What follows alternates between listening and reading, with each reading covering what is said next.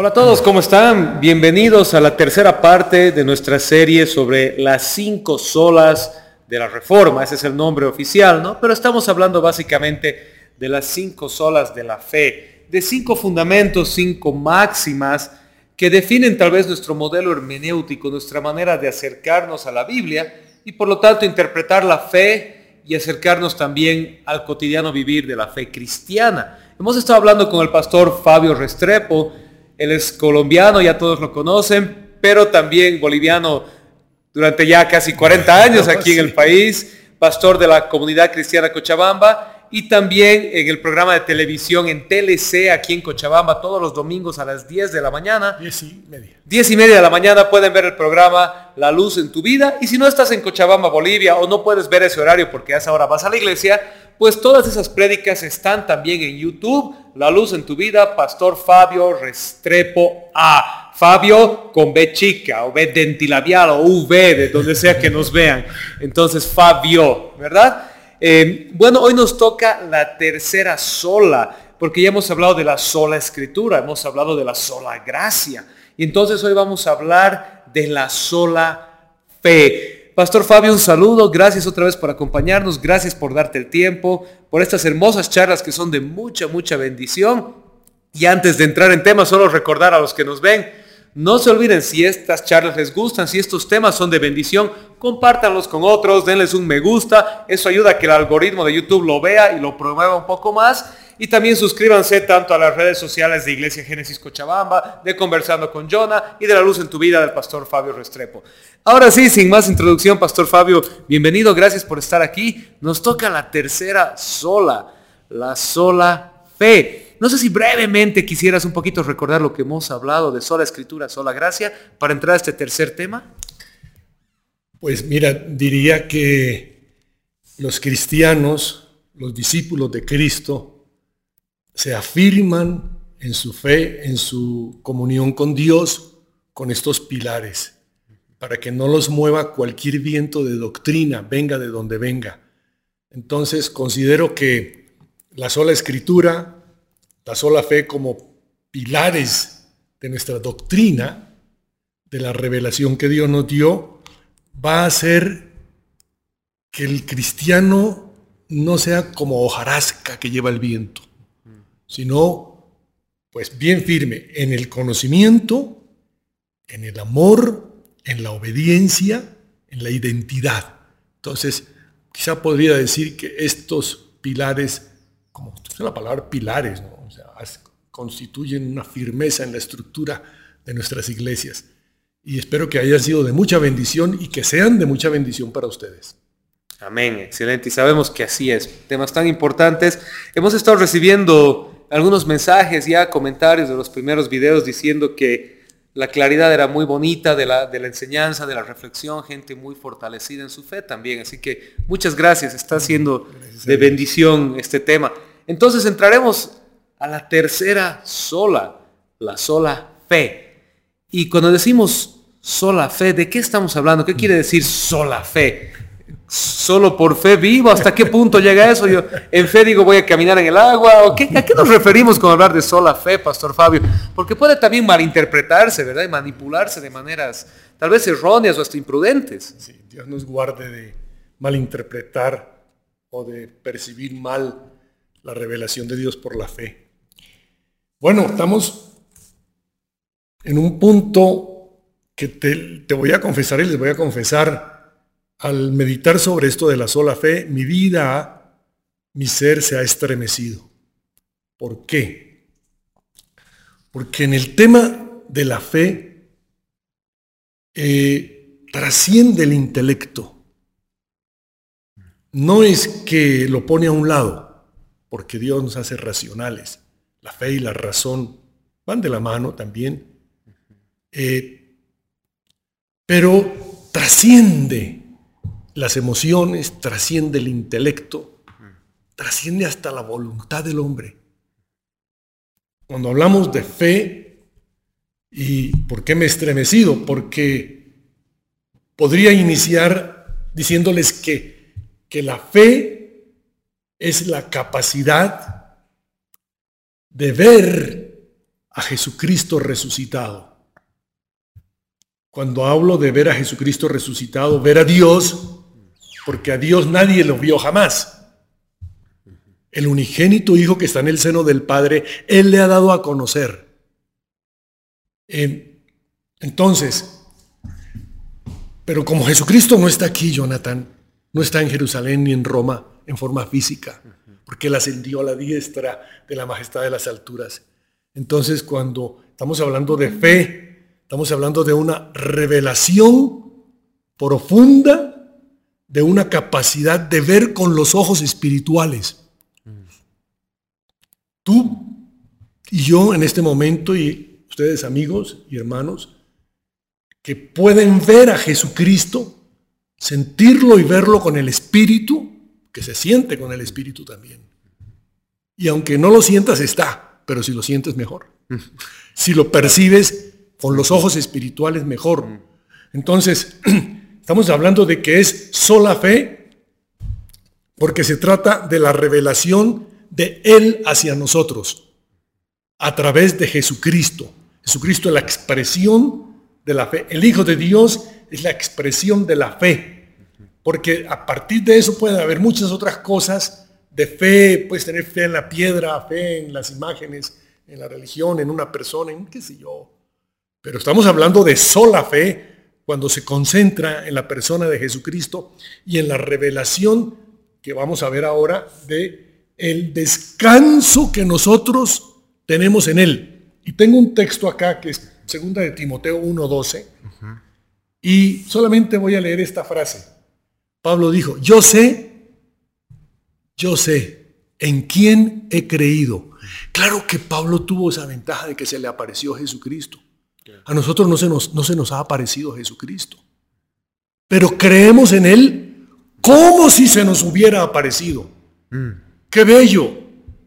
O sea, no es que yo tengo que creer en Jesucristo, en expresar mi fe, porque después de leer toda la Biblia digo, bueno, ahora sí creo. No. Me vino una revelación poderosa y lo veo, lo siento.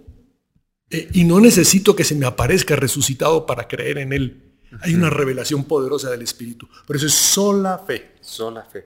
Y esto me llevaba a a recordar el pasaje tan conocido de Hebreos, ¿verdad? Hebreos capítulo 11, porque decías que la fe es una convicción, es una certeza, es algo con lo que, con lo que vemos y tal vez eh, para citarlo a, las personas que nos ven, lo tengo aquí a la mano en la, en la nueva versión internacional, pero bueno, es muy similar. Ahora bien, la fe, dice, es tener confianza en lo que esperamos, es tener certeza de lo que no vemos, o como mejor lo conocemos, es por la fe, la certeza de lo que se espera, la convicción de lo que no se ve.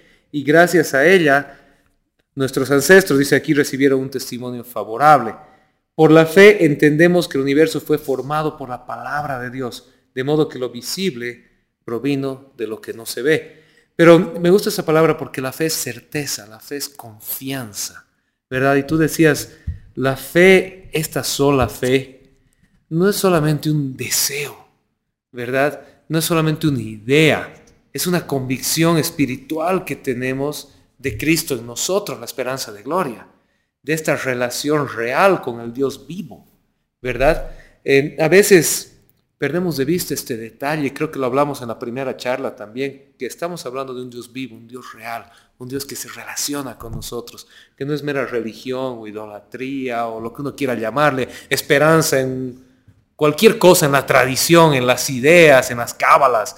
Estamos hablando del Dios vivo, del Dios real, del Dios que está con nosotros y en el cual hemos creído y tenemos esa convicción. No sé un poco, ¿qué opinas de estas ideas, Pastor Fabio? Mira, ¿por qué Dios se comunica con nosotros? El lenguaje de Dios para nosotros es la fe. Mm. Él se comunica con nosotros con la fe y nos, nos presenta la fe porque es la única manera de descansar en Él. Por fe andamos, no por vista. La fe supera las circunstancias. Nosotros andamos por fe a pesar de que vemos las cosas materiales, pero no nos olvidemos que lo que se ve fue hecho de lo que no se veía. Dice Hebreos, acabas de leerlo ahí. Además que sin fe es imposible agradar a Dios. Entonces, eh, ¿por qué la fe hace que, que Dios se agrade de mí? No se va a agradar por mi conducta, porque a veces es buena, a veces es mala, mm. pero sí de mi fe. Porque eh, la fe expresa un reposo absoluto en Dios.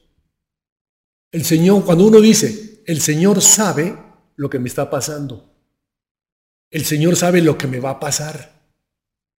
Él conoce mi situación. Él sabe mi realidad, conoce mi mundo interno. Nadie me ama y nadie me comprende como el Señor. Yo tengo una fe profunda, sencilla a la vez. Es profunda, pero a la vez es sencilla. ¿Por qué? Porque me hace descansar en Él. Eh, repito, por fe andamos, no por vista. Entonces, la certeza de lo que se espera no la tiene cualquiera. La convicción de lo que no se ve es un problema para muchas personas. Pero cuando viene el Espíritu Santo y me dice, o sea, me recuerda dos cosas. Uno, Jesucristo está en la diestra de la majestad de las alturas. Eso es una fe tremenda. Y me está mirando. Y las 24 horas del día me, me mira y me controla. Es por eso es que te decía al comienzo que me estremecí, porque al, al meditar sobre la fe, pensé en la presencia de Dios aquí, en este diálogo que estamos teniendo. Él está aquí. La presencia de Jesucristo está ligada a la fe.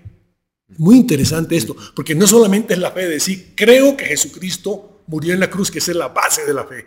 Creo que Él resucitó. Creo que Él es el Señor en el universo, en el cielo y en la tierra. Creo que Él aplastó la cabeza de Satanás. Creo que Él con su sangre me perdonó todos mis pecados. Creo, eso es fe, lo creo. Pero hay otro, otro punto interesantísimo en esto de la fe. Es su presencia. Su presencia va conmigo. Como le dijo Dios a Moisés, mi presencia irá contigo y te, daré descanso. Entonces, cuando uno eh, aplica la fe en, términos de que está la presencia de Dios en todo momento, te cuidas, te portas bien, haces las cosas como para el Señor y vives por fe.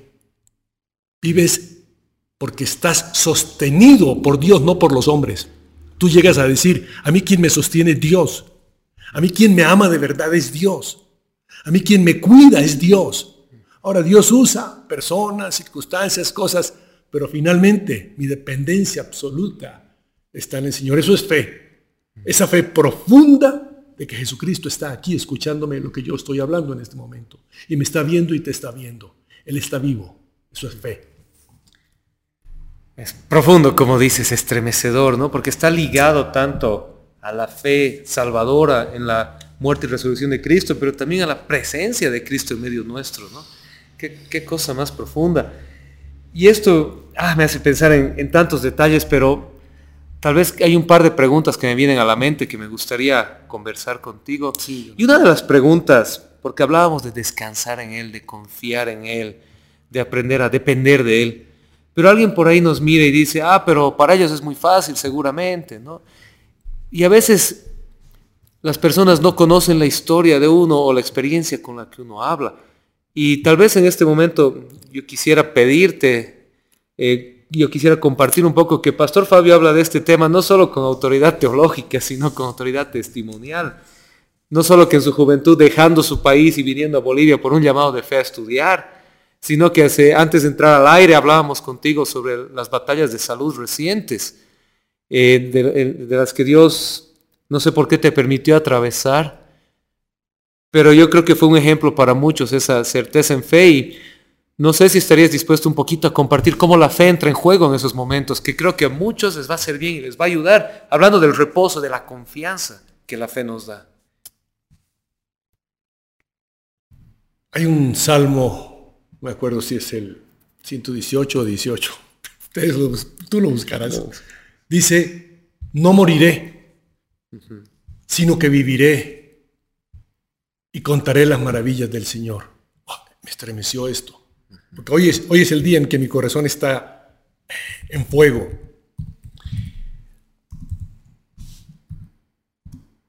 Si Dios me ha revelado un propósito que yo tengo que cumplir, nada ni nadie va a estorbar ese propósito. O sea, no me puedo morir todavía. Si Dios quiere, uno se muere porque estamos en las manos de Él. Pero cuando me detectaron el problema del cáncer y pasé por tres cirugías y pensé que me iba a morir, pero decía lo que acabo de mencionar en ese salmo. no moriré, sino que viviré y contaré las maravillas del Señor. No moriré. Señor, pues si tú quieres yo me puedo morir ahora porque nadie es dueño de la vida. Si vivimos para ti, vivimos Dios. Y si morimos para ti, morimos. Pero estando ya en el quirófano, en el hospital, con sentimientos, con sentencia de muerte, le dije, yo tengo mucha leña que cortar. Yo tengo tareas que cumplir en esta tierra. Permíteme, Dios, servirte. Permíteme ser útil. Yo no quiero dejar esta tierra sin haber cumplido la misión por la que tú me has escogido y llamado. Entonces esa fe de que, Dios me escogió es como cuando Dios lo escogió a Abraham. Y le dijo, de, ti va a salir una generación tremenda. Y, y le dice que sacrifique a su hijo. Abraham le dijo a Dios, está bien, Dios, yo lo voy a sacrificar, pero tú me lo resucitas. Me imagino a Abraham hablándole así a Dios, porque en Hebreos está escrito eso. Es decir, eh, si tú le dijiste que de, esta, de este hijo va a salir naciones y reyes y generaciones, ¿cómo es que me dices que lo mate? Ok, tú eres el dueño de la vida. Entonces, yo lo, lo sacrifico, pero tú me lo resucitas. Tú me lo resucitas. Entonces, no pasa nada, o sea, fuera de la voluntad de Dios. Nadie me puede tocar un pelo sin el permiso de Dios. Nadie me puede, ni el diablo me puede atacar en tentaciones malignas si Dios no le da permiso. Como, como, como Pedro. Satanás lo pidió a Pedro para zarandearlo como a trigo. ¿Y qué le dijo Cristo? Yo he rogado por ti que tu fe no falte.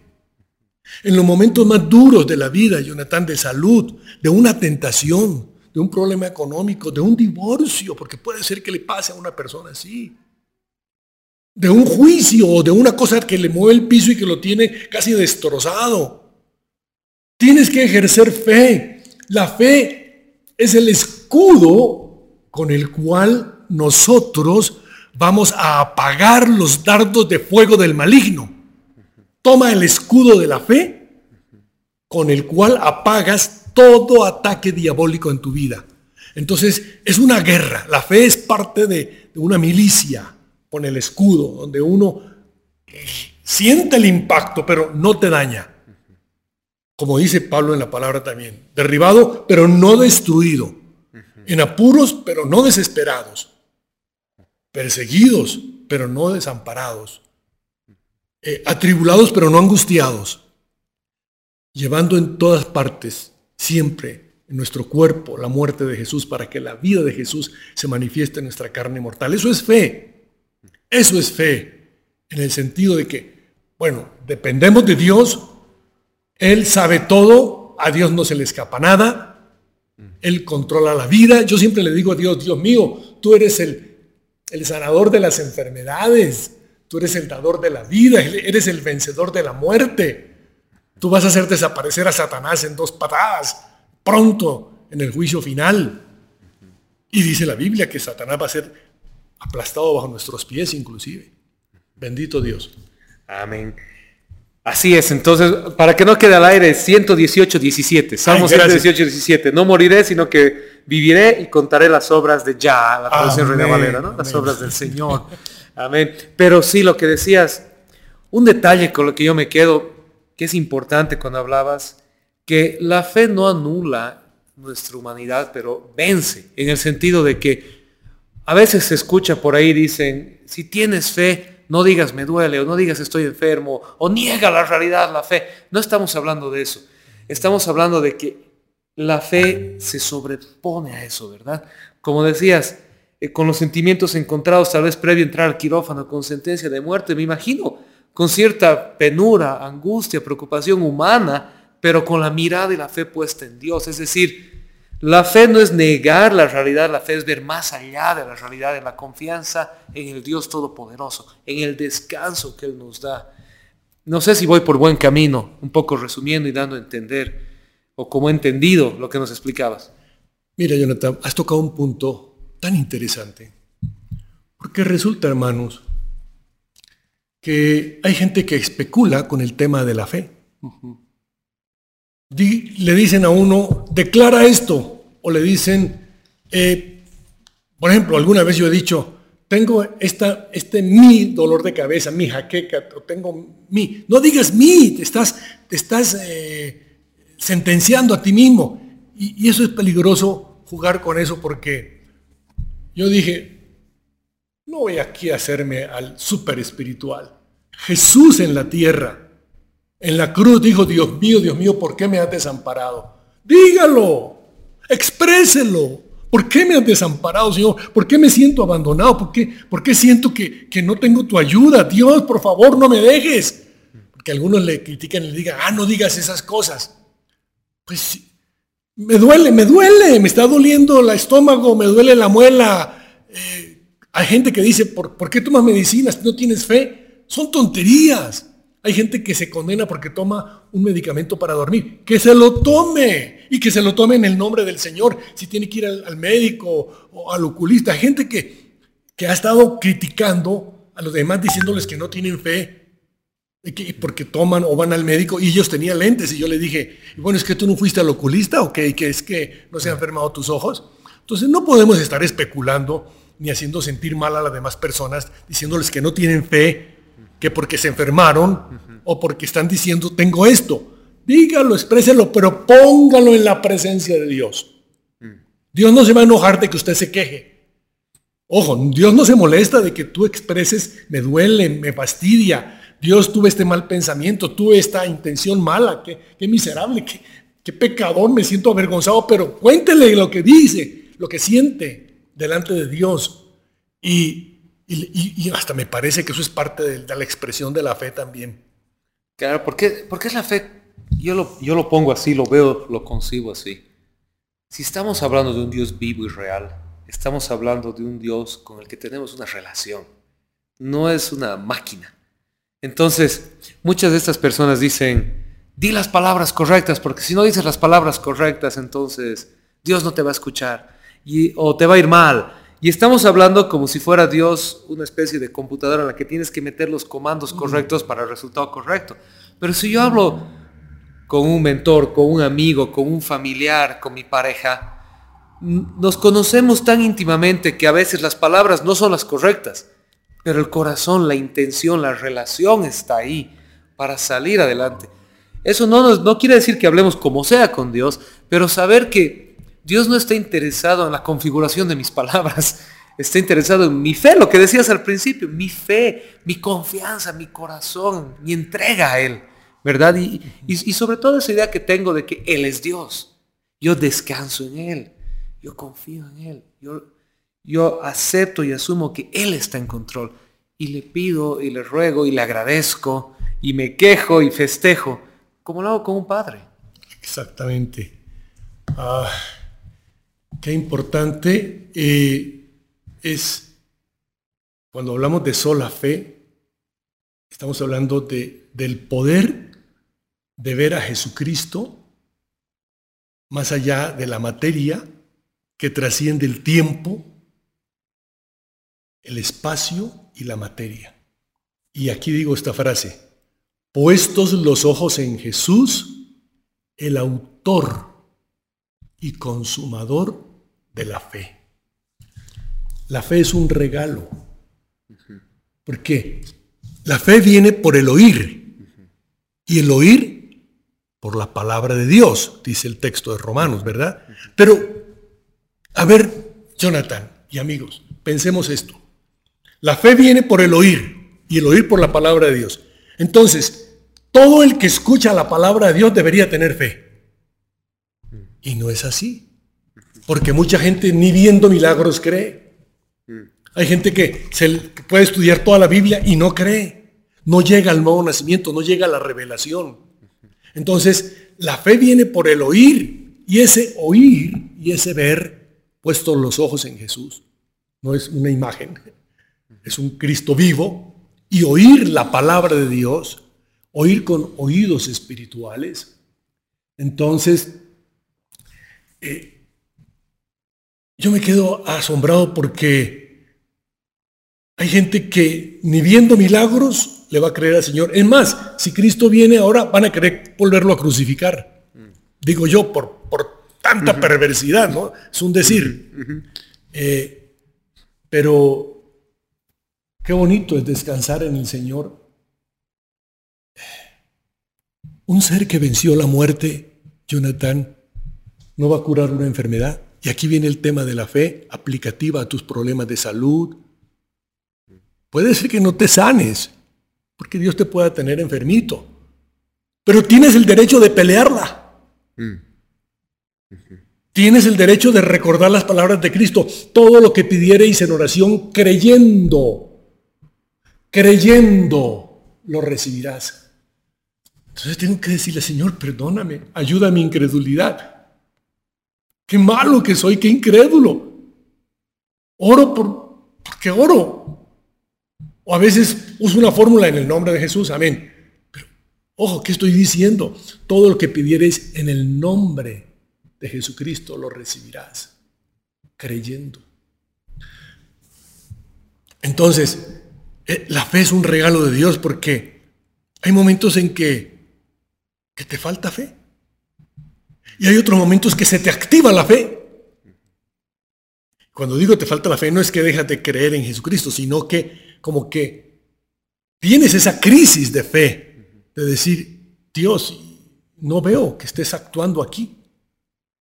Aunque sabes que Él está en, el control de todo, pero te gustaría verlo actuar. Te gustaría ver a un hijo convertido a Cristo o un problema solucionado y no está todavía solucionado. Pero tú la sigues peleando hasta el final. Tienes el derecho de pelearla hasta el último suspiro de tu vida. Creer y esperar en el Señor. Él te ama, Él no te ha abandonado. No te dejaré, no te desampararé. Créelo. Gracias Dios. Gracias que no me vas a desamparar. Tú lo has dicho, tú no mientes. Empiezo a ejercer fe en ese sentido. Amén. Este tema de la fe es tan importante y nos alienta nos fortalece, nos renueva. Eh, nos estamos quedando ya cortos de tiempo. Podríamos hablar de la fe, yo creo, todo el año. Pero no quisiera cerrar sin antes tocar un versículo que me parece necesario, conocido, famoso, recitado por todos. Es el famoso Efesios 2, 8, 9, ¿verdad? Porque ustedes son salvos por gracia, por medio de la fe, no por obras para que nadie se gloríe, y esto no es de ustedes, pues es don de Dios, dice, ¿verdad? Y me gusta este versículo tal vez para cerrar la segunda y la tercera sola, porque habla, son gracios, son salvos por gracia, por medio de la fe. Y esto no de ustedes, pues es don de Dios. Y termina aclarando por si acaso, como el ser humano siempre lo encuentra la vuelta a todo, no por obras, dice, para que nadie se gloríe, para que nadie se jacte. Tal vez podríamos cerrar, Pastor Fabio, si quisieras, explicándonos esta relación entre fe y gracia, que Efesios nos la presenta así esta relación entre fe y gracia, cómo se relacionan y qué significa. Es un don de Dios, no por obras. Hay un texto en la Biblia que dice, es por fe para que sea por gracia. Eh, es, es ver y reconocer que el que actúa es Dios. Es, la fe es percibir que Dios lo ha hecho y Él te hace percibir y te hace creer esto como que es verdadero. Esto no es mío. Es un regalo de Dios. El hecho de creerle al Señor, Jonathan, es un regalo. Está ligado a la gracia porque Dios no me pide sacrificios terribles para llegar a creer. ¿Sabes qué? Un corazón agradecido eh, hace que la fe se active. Es por fe para que sea por gracia. Es, le creo, confío, confío que Él es el que está manejando el avión, no yo. Hay una turbulencia. Entonces, ¿qué voy a hacer? Voy a ir a donde el piloto a decirle, tranquilo, me voy a, voy a gritar en el avión ¿Y va a calmar la turbulencia gritando? No. Tengo que descansar en que ese hombre va a manejar el avión bien. Él es el piloto. Yo estoy descansando en él. Pongo esta ilustración porque es por fe yo no hago nada. Descanso en quien sabe hacerlo. O sea, la fe y la gracia van ligados en que tú descansas en el, en el que sabe hacer las cosas. No sé si alguna vez te pasó que te metiste, yo me metí a veces en decirle a una persona, ah, pero por favor haga así, haga así, y te, y te contestan, bueno, ¿quién está haciendo? ¿Quién es el que sabe, usted o yo? Entonces, ah. Ocurre que déjale hacer al que sabe las cosas, no te metas, porque lo arruinas. El que sabe hacer las cosas, él va a manejar y va a hacer bien. Ese es Jesucristo. Tú tienes que meterte en nada, créele, descansa en él, es por gracia. Es un regalo que te van a hacer. Tú no, le, tú no dañes las cosas, déjale que Él, Él hace las cosas perfectas. Tú las haces imperfectas, yo. Entonces pienso que esa, esa, esa relación, y lo repetimos el texto porque ayuda mucho. Por gracia sois salvos, por medio de la fe. Porque el regalo está dado, pero no todos lo reciben. Solo lo reciben los que experimentan fe. El regalo está. Cristo murió por todos. Sí, eso dice la palabra, ¿verdad? Por toda la humanidad. ¿Y toda la humanidad se salva? Pues no. Qué lástima. Entonces, ahí está el punto. La gracia es para todos y no de todos es la fe. Hay un texto en la Biblia que dice, Dios mío, guárdanos de hombres perversos y malos, porque no es de todos la fe. Yo no sé, porque eso es un misterio que le pertenece a Dios. ¿Por qué no todos le creen al Señor? ¿Por qué no? ¿Por qué una tremenda eh, la parábola del sembrador de los cuatro, de las cuatro semillas una sola dio fruto como debería dar? esas son cosas misteriosas. Mm. Pero ojo, gracias a Dios que nos dio su regalo que es gracia. Él y él también me dio la capacidad de recibir ese regalo por la fe. O sea que la gloria es de él. Amén. Y con eso es un adelanto de lo que va a ser la quinta. Nos falta todavía la cuarta sola. ¿no? Y la última, la última sola, la quinta es solo a Dios la gloria. Y con eso vamos a cerrar. Pero nos falta una charla más que es solo Cristo. Qué importante, ¿verdad? Este es un tema al que yo estoy esperando con muchas ansias porque a mi modo de ver, hoy en día muchos hablan de gracia, de fe, son cosas que a la gente le gusta hablar. La escritura puede estar debatida, pero la mayoría de los cristianos siguen llegando, no digo para nosotros, pero en el mundo general, no hay gente que dice la Biblia, pero seguimos aceptando la Biblia. Pero cuando hablamos de solo Cristo, ahí es donde entra mucha gente en temas de tensión, ¿verdad? Entra mucha gente y va a ser muy bonito en nuestra siguiente charla dilucidar este tema tan fundamental, tan importante y tan trascendental, solo Cristo. Y finalmente aterrizar con esta hermosa declaración que acabas de decirla. Solo a Dios la gloria. Y con eso vamos a cerrar. Así que muchas gracias. Cerramos con el tema de la tercera sola, el día de hoy, la sola fe. Qué cosa más hermosa. Yo también, al igual que tú, he quedado alentado, estremecido, sorprendido, maravillado ante la magnificencia de Dios, ¿verdad? Muchas gracias nuevamente por tu tiempo. Volvemos a recordar, por favor, Si este contenido es de bendición, de ayuda para tu vida, dale un me gusta, compártelo con otros, suscríbete a las redes sociales de Génesis Cochabamba, de Conversando con Jonah, busca al pastor Fabio Restrepo A, Fabio Restrepo Arangos, ¿verdad? Fabio Restrepo A la luz en tu vida, en YouTube, si estás en Cochabamba, Bolivia, en el canal 21 TLC, los días domingos a las 10 de la mañana. Y también puedes buscar en Facebook la comunidad cristiana Cochabamba, la iglesia donde el pastor Fabio pastorea. Muchísimas gracias, nos vemos en la siguiente sola. Vamos a hablar de solo Cristo. Hasta la próxima. Un abrazo.